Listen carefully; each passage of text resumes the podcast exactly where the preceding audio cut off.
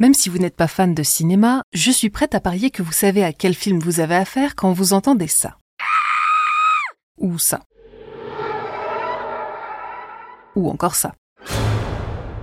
Vous l'avez deviné, aujourd'hui on va parler du sound design des films d'horreur, de réflexes préhistoriques, d'instruments étranges comme le Mega Marvin ou le Trotonium, et on finira en se demandant pourquoi on aime tant s'exposer à la peur. Avant de nous engager dans cette aventure, pensez à vous abonner et n'hésitez pas à nous dire ce que vous avez pensé de ce podcast à la fin de l'épisode.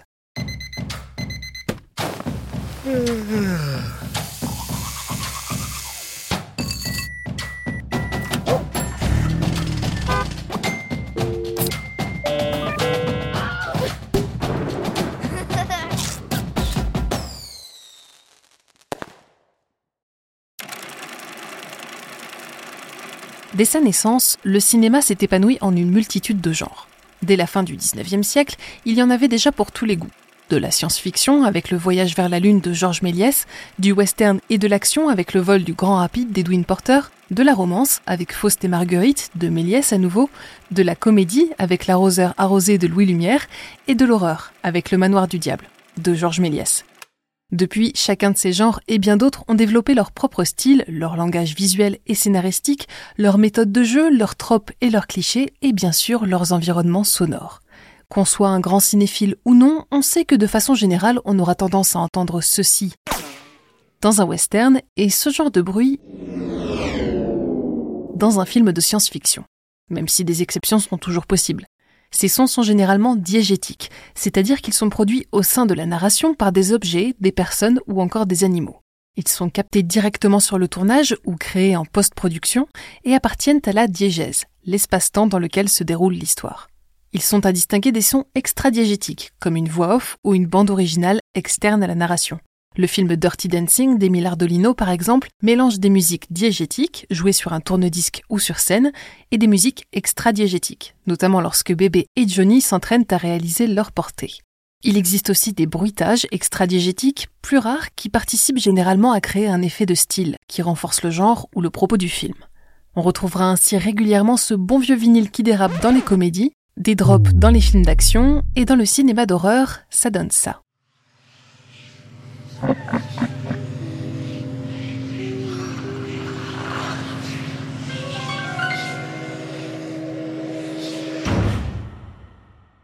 Même si vous n'êtes pas adepte de films d'horreur, vous connaissez sûrement déjà ces sons. Vous savez même probablement les interpréter intuitivement. Un soupir laissera deviner une présence fantomatique, apparaissant et disparaissant mystérieusement. Un haut bouche accompagnera souvent le passage subreptice du nombre à l'écran. Et le fameux jumpscare, même s'il porte sur les nerfs de pas mal de monde, reste un incontournable du genre. Chaque film possède par ailleurs un vaste répertoire de sons diégétiques pour compléter l'ambiance et vous clouer au fond de votre canapé. Craquement de parquet, portes qui grincent, cliquetis des monstres qui se rapprochent de leur proie dans Sans un bruit de John Krasinski. Peut-être que vous-même avez été marqué par un bruit issu d'un film d'horreur, un son que vous n'entendrez plus jamais de la même façon sans ressentir le picotement de la chair de poule sur votre échine. Si c'est le cas, partagez-le en commentaire. Je suis très curieuse de savoir quels sont hantent vos nuits. Personnellement, mes trois préférés sont trois variations de sonnerie. La sirène de Silent Hill de Christophe Gans, la corne de brume dans The Lighthouse de Robert Eggers et le barrissement des tripodes dans l'adaptation de La guerre des mondes par Steven Spielberg.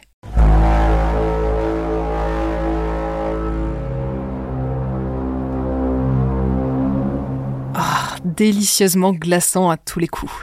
Alors justement, avant de parler de la manière dont certains de ces sons sont créés, je vous propose d'abord qu'on réponde à une question. Pourquoi est-ce que ces sons nous font peur? Je ne vais pas vous mentir, en me lançant dans l'écriture de ce script, je m'attendais à trouver pléthore d'études expliquant pourquoi notre cerveau redoute certains sons. Et ô combien m'étais-je planté Les travaux de recherche sur la façon dont les sons nous effraient sont somme toute assez rares et j'ai dû passer une bonne journée à écumer la littérature scientifique pour essayer de comprendre quel mécanisme entre en jeu lorsqu'on regarde, ou plutôt qu'on écoute, un film d'horreur. Voici ce que j'ai découvert. Tout d'abord, un petit rappel de base. Même si elle est souvent plutôt désagréable à ressentir, la peur est un ingrédient essentiel de notre survie. Ce n'est pas juste une émotion négative qui nous cloue sous nos draps ou nous fait sursauter sans raison, c'est une adaptation évolutive sans laquelle l'histoire de l'humanité aurait été de bien courte durée. Quand on parle de son et de peur, le premier sujet à aborder est donc celui du réflexe de sursaut acoustique. Autrement dit, la fâcheuse tendance que l'on a de sursauter dès qu'on entend un bruit brusque ou menaçant. Quand votre cerveau se fait surprendre par un bruit, il réagit généralement avant même que votre conscience n'ait eu le temps de recevoir l'info. Le signal auditif, transformé en signal électrique au niveau de votre cochlée, remonte le nerf auditif jusqu'au noyau cochléaire qui analyse sa durée et son intensité. C'est là que votre cerveau, ou plus précisément votre tronc cérébral, détecte que quelque chose ne va pas. Il active directement le noyau réticulaire pontin-caudal, impliqué dans le mouvement de la tête, et les neurones moteurs du reste du corps, et à peine une fraction de seconde après la survenue du son, votre corps sursaute. Ce sursaut, il a été décrit en détail en 1932 par les chercheurs Carney Landis et William Hunt. En moins de 50 millisecondes après le choc initial, vos yeux clignent pour se protéger d'un éventuel impact. Vous projetez votre tête vers l'avant, bouche ouverte en forme de haut, probablement pour vous permettre de prendre une grande inspiration en préparation d'une fuite ou d'un combat possible. Vos épaules se soulèvent et s'avancent également, vos bras s'écartent de votre corps, vos coudes se replient et vos avant-bras tournent vers le sol dans un mouvement que l'on appelle pronation, possiblement pour protéger vos veines et vos vaisseaux. Mais attendez, ce n'est pas fini. Vos doigts eux aussi se replient, votre buste s'avance dans la cage protectrice créée par vos bras, votre abdomen se contracte et enfin vos genoux fléchissent. Bref, même si ça peut nous sembler incongru ou amusant chez certains animaux, forcez de reconnaître qu'on ressemble à un hérisson qui se roule en boule pour se protéger. Dans la fraction de seconde qui suit, vos yeux se rouvrent et vos sourcils se soulèvent au maximum pour vous permettre de bénéficier d'un champ de vision maximal et d'estimer d'où est venue la menace. Vos pupilles sont dilatées par l'activation du système nerveux sympathique situé dans la partie centrale de votre moelle épinière et la libération d'adrénaline et de noradrénaline dans votre sang accélère votre rythme cardiaque et votre sudation. Ça y est, votre système de défense fight or flight, combat ou fuite est pleinement déployé, tout ça en moins d'une seconde. Pas mal, non? Ah, et si vous vous retrouvez à jurer comme un chartier après avoir eu la peur de votre vie, pas d'inquiétude. C'est normal. Ce genre de sursaut s'accompagne souvent de coprolalie, le nom scientifique qu'on donne aux gros mots. Je n'ai pas trouvé d'explication précise sur la raison de ce relâchement du frein social quand on a peur, mais des études démontrent que les gros mots ont tendance à renforcer les réactions associées au système de fight or flight et qu'ils nous aident également à mieux supporter la douleur. C'est à se demander si les humains préhistoriques avaient eux aussi appris à jurer pour gérer leur stress. Quoi qu'il en soit, l'objectif du réflexe de sursaut acoustique et du sursaut en général, c'est de protéger vos organes vitaux et de vous préparer à la confrontation avec un danger. Depuis la première fois que nos ancêtres ont entendu le tonnerre jusqu'à aujourd'hui, où un jumpscare nous fait bondir dans notre canapé, la réaction de notre corps est restée la même. Allez, une devinette pour faire passer toutes ces informations. À qui doit-on le premier jumpscare de l'histoire du cinéma? Orson Welles, Alfred Hitchcock ou John Carpenter? C'est en 1941, avec son célèbre Citizen Kane, qu'Orson Welles introduit le jumpscare à l'écran. Vers la fin du film, une scène de dialogue est interrompue par l'image spectrale d'un cacatoès poussant un cri perçant. Lorsqu'un journaliste lui demandera des années plus tard quelle était la signification de cette interruption, Wells répondra C'était pour réveiller le public. Sacré Wells. Le premier jumpscare de film d'horreur, on le trouve l'année suivante, dans le film La Féline de Jack Tourneur, produit par Val Newton, et c'est au monteur Mark Robson qu'on le doit. Le personnage d'Alice Moore marche dans une rue sombre alors qu'elle rentre chez elle. L'impression d'être suivie la pousse à accélérer le pas, la tension monte alors qu'un bruit de moteur se fait entendre au loin et soudain un bus entre dans le cadre et freine juste devant elle dans un bruit strident. Ce type de jumpscare, provoqué par un objet ou une situation inoffensive, c'est ce que l'on surnommera plus tard un bus de Newton, en référence au producteur du film. Si la technique devait peut-être sembler novatrice et excitante à l'époque, de nos jours elle est plutôt jugée comme un cliché usé jusqu'à la corde. Aujourd'hui, un film d'horreur typique contient en moyenne 10 jumpscares contre à peine 2,6 dans les années 60. Mais ce n'est pas la seule technique qui se soit répandue. Un autre son qui a tendance à nous mettre les nerfs en vrille, c'est le cri. Le cri de peur ou de colère est un signal reconnu universellement, à moins que votre amygdale, le centre de la peur dans votre cerveau, n'ait été endommagé.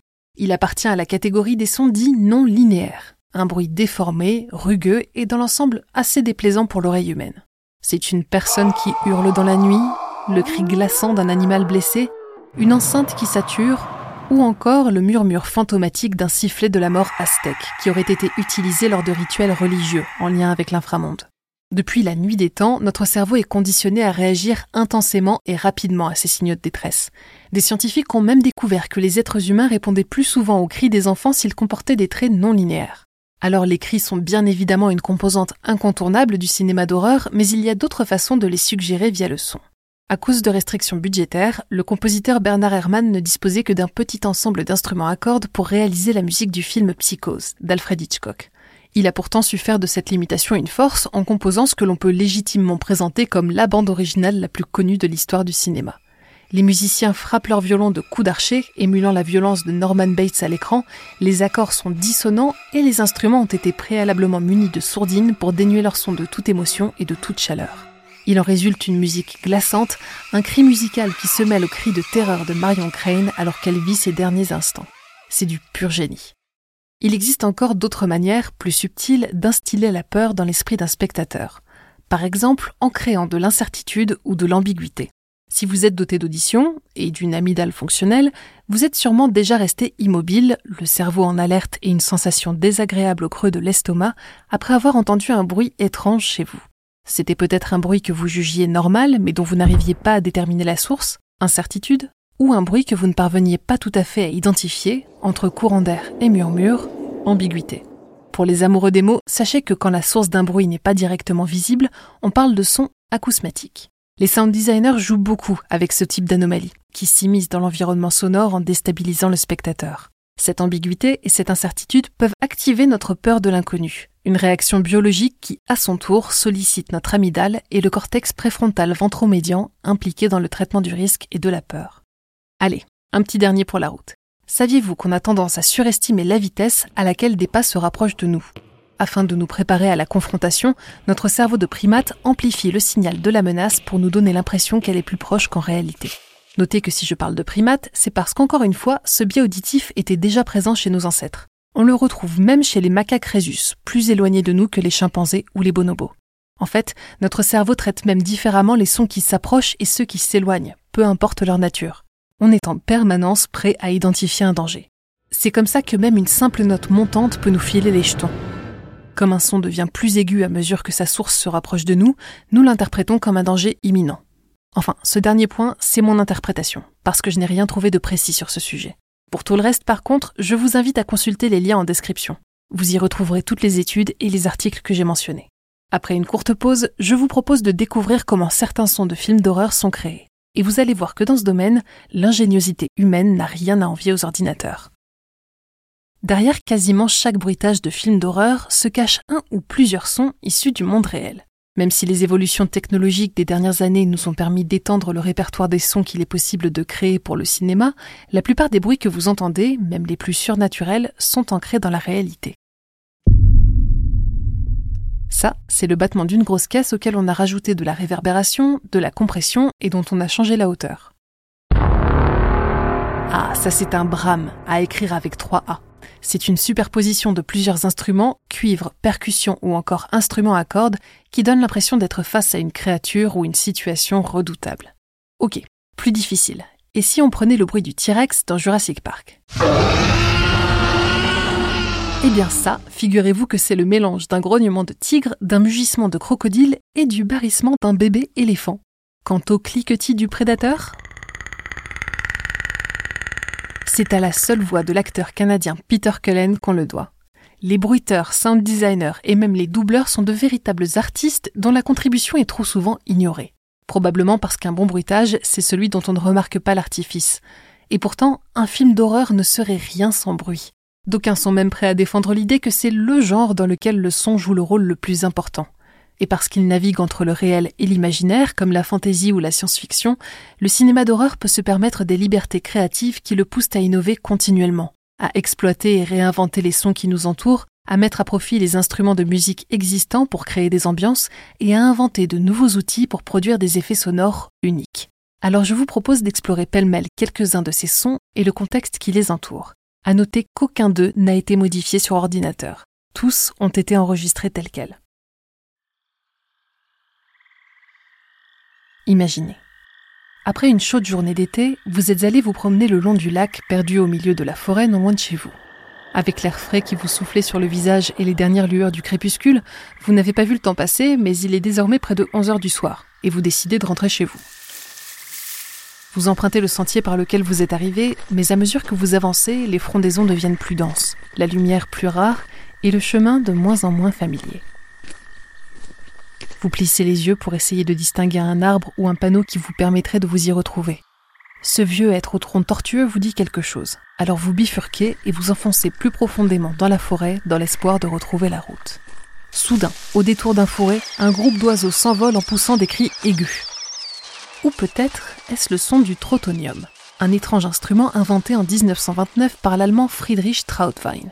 Ressemblant à l'enfant illégitime d'un orgue et d'un standard téléphonique, son clavier consiste en deux lames métalliques courant sur toute la longueur de l'instrument. Le musicien en joue en faisant glisser ses doigts le long de ses rails pour changer de note et en les pressant pour obtenir un son plus ou moins fort ou créer un vibrato. Il possède un son généralement bien plus harmonieux que cela, mais dans le cas présent, ce que vous entendez, ce sont les oiseaux créés par le virtuose du trotonium Oscar Sala pour le film d'Alfred Hitchcock, Les oiseaux. Le son résultant est métallique, dérangeant, familier sans être tout à fait naturel. Pas étonnant que votre réflexe de sursaut acoustique se soit enclenché.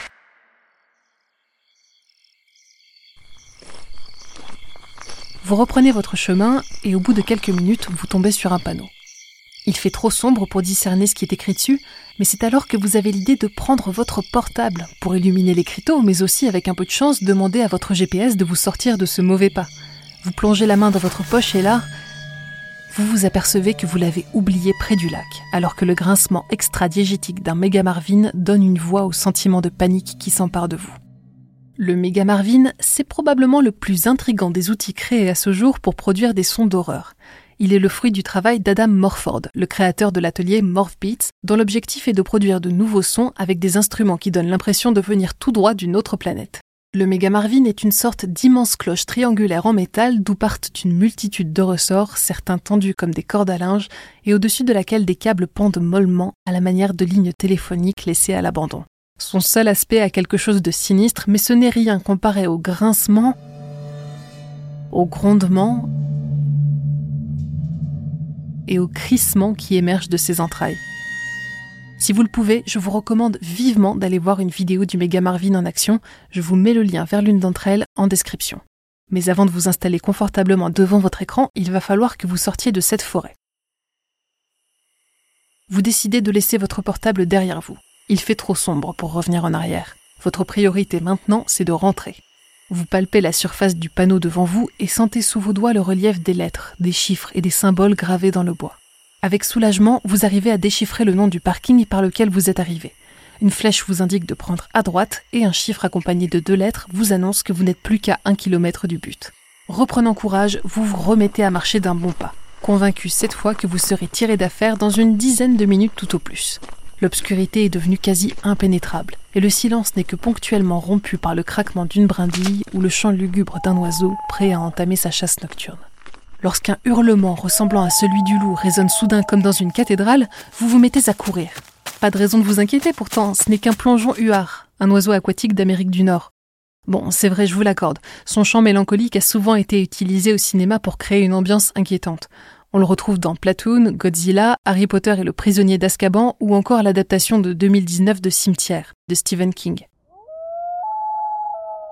Les sound designers l'adorent et ils n'hésitent pas à l'utiliser dans tous les contextes, à la grande frustration des ornithologues qui savent pertinemment qu'un plongeon huard n'a rien à faire dans la forêt interdite de Poudlard puisqu'il ne vit pas en Angleterre. Oiseau ou pas, vous n'en avez plus rien à faire. Vos jambes vous entraînent à toute vitesse tandis que le sang bat à vos oreilles. La panique vous fait tourner la tête, mais vous essayez de garder l'équilibre en maintenant votre regard droit, fixant inutilement le voile sombre qui vous entoure. Vous entendez? C'est la voix de l'Apprehension Engine, la machine de la peur, le moteur de l'angoisse, un instrument utilisé par le compositeur Mark Corven. Vous avez peut-être entendu son travail dans The Witch ou The Lighthouse de Robert Eggers, la machine a été construite par le luthier Tony Duggan Smith et permet d'explorer la frontière ténue qui sépare le sound design de la composition musicale. Vous apercevez une lumière, puis deux, qui traversent votre champ de vision. Ce sont des voitures, pas de doute. Vous refusez de ralentir tant que vous n'aurez pas atteint la route. Vous hâtez le pas, trébuchant à de multiples reprises, la gorge brûlante et vos vêtements trempés de sueur. Vous y êtes presque. Vous apercevez les étoiles et une grande étendue plus claire et lisse devant vous. Vous dépassez les derniers arbres et le son nauséeux d'un waterphone résonne alors que vous vous apercevez que vous êtes de retour sur la rive du lac. Ça ne vous remontera probablement pas le moral si je vous dis que cet instrument, composé de tubes d'acier arrangés en cercle autour d'un bol rempli d'eau, a non seulement servi dans des films d'horreur comme L'Amityville de Stuart Rosenberg, mais qu'il a également été utilisé par l'artiste et activiste Jim Nolman pour jouer de la musique à des orques. Bon, au moins maintenant, vous avez votre portable et vous allez pouvoir rentrer chez vous je vous propose de faire une courte pause pour vous remettre de vos émotions. On se retrouve juste après pour la dernière partie de cet épisode où on essaiera de comprendre pourquoi on aime tant se faire peur. Que ce soit au cinéma, dans une maison hantée de fêtes foraines, sur un grand 8 ou autour d'un feu de camp, l'être humain a inventé un paquet de façons de se faire peur, seul ou en groupe. Pourtant, même si elle est indiscutablement essentielle à notre survie, comme on l'a vu, la peur n'est pas franchement une émotion agréable à ressentir, si? Quel plaisir peut-on prendre à craindre pour sa vie et à sentir son corps se tendre à la moindre menace? C'est pour trouver les réponses à ces questions qu'a été fondé le Recreational Fear Lab, le laboratoire de la peur récréative à l'université d'Arus au Danemark. Sur place, une équipe de chercheurs dirigée par Mathias Klassen étudie notre relation à la peur, depuis les contes de monstres et de sorcières qu'on se raconte en maternelle jusqu'aux films d'horreur les plus terrifiants que l'on regarde pour satisfaire son besoin d'adrénaline. Comme son nom l'indique, le Recreational Fear Lab se concentre uniquement sur la peur que l'on recherche, celle qui nous nourrit, nous excite ou nous rend plus forts. Car d'après les scientifiques, regarder des films d'horreur ou se faire peur à Halloween, c'est une forme d'entraînement psychologique qui nous aide à affronter des problèmes dans la vie réelle. Dans une étude de 2020, Mathias Klassen et ses collègues révèlent que nous avons tendance à regarder des films d'horreur comportant des menaces que nous jugeons plausibles. Ainsi, les personnes ayant tendance à croire au paranormal se tourneront vers des histoires de fantômes, de vampires et de possessions, tandis que les autres graviteront vers des histoires plus ancrées dans la réalité. Le film nous permet de nous confronter à ces peurs depuis la sécurité de notre canapé, ou du moins si l'on est autour d'un feu de camp avec la relative assurance que rien ne pourra nous arriver. C'est une façon pour notre cerveau de simuler comment il réagirait à ces situations sans courir le moindre risque en cas d'erreur. Certains scientifiques soutiennent d'ailleurs que les rêves assurent la même fonction, c'est ce qu'on appelle la théorie de la simulation de la menace, ou TSM. Vous auriez tendance à faire plus de cauchemars lorsque vous êtes exposé à un danger dans le monde réel, même si ce danger est simplement d'arriver en retard lors de votre premier jour de cours. Mais alors, est-ce que cette technique d'entraînement par les films, qu'elle soit consciente ou inconsciente, fonctionne vraiment? Eh bien, c'est ce que semblent indiquer les résultats d'une autre étude de 2020 dirigée par Mathias Klassen, dans laquelle son équipe a fait une découverte intéressante. Ils ont rassemblé 310 participants et les ont questionnés d'une part sur le type de film qu'ils avaient l'habitude de regarder et de l'autre sur leur état psychologique face à la pandémie de Covid-19 qui venait d'être déclarée à peine un mois plus tôt. Leur analyse a révélé que les fans de films d'horreur avaient été moins stressés par la crise sanitaire et que les adeptes de films de pandémie en particulier s'étaient sentis mieux préparés à affronter cette situation inhabituelle et anxiogène. Alors si vous avez évité le cinéma d'horreur jusqu'à présent, qui sait? Peut-être vous aurais-je convaincu de lui donner une chance. S'il a malheureusement souffert jusqu'à peu d'une mauvaise réputation, les choses sont en train de changer. Grâce à des réalisateurs comme Jordan Peele, Harry Astor ou Julie Ducournau, qui n'hésitent pas à dépoussiérer le genre, même les critiques les plus élitistes commencent à reconnaître les mérites d'un bon film d'épouvante. Il existe des films d'horreur pour tous les goûts. Humoristiques ou sérieux, psychologiques ou sanguinolents, gothiques ou futuristes, folkloriques ou réalistes, alors ne leur fermez pas tout de suite la porte parce que Jason ou Carrie ne sont pas votre tasse de thé. Personnellement, je trouve dans les films d'horreur que j'affectionne une profondeur philosophique, une intensité émotionnelle et une esthétique symbolique que d'autres genres plus terre-à-terre ne peuvent pas toujours se permettre. Ouais, rien que ça. Et pourtant, je peux vous garantir que je les ai fuis pendant des années. Du coup, si vous souhaitez partir à la découverte de vos peurs, je vous ai compilé une liste de mes films préférés, à retrouver en description. Et s'il se trouve qu'on n'a pas les mêmes goûts, eh bien, je vous invite à demander aux personnes qui vous connaissent bien de vous suggérer des films qui vous correspondraient. Si en revanche vous avez déjà été converti à l'horreur, n'hésitez pas à partager vos recommandations en commentaire, et je les ajouterai à la liste. J'espère que cet épisode aura satisfait votre curiosité ou donné envie d'aller découvrir toujours plus de choses. Je pars en vacances fin juillet, donc je vous retrouve dans trois semaines pour le prochain épisode d'Infra. Pensez à vous abonner et à parler de ce podcast autour de vous pour l'aider à grandir. Et d'ici là, écoutez le monde autrement. Un dernier fun fact pour vous qui avez écouté cet épisode jusqu'au bout. Vous connaissez probablement le cri iconique de Godzilla, le kaiju apparu pour la première fois au cinéma en 1954. L'histoire raconte que c'est le compositeur du film Akira Ifukube qui l'aurait créé en frottant des gants couverts de résine sur les cordes d'une contrebasse puis en ralentissant l'enregistrement obtenu. De quoi le rendre peut-être un peu moins terrifiant la prochaine fois que vous verrez le film.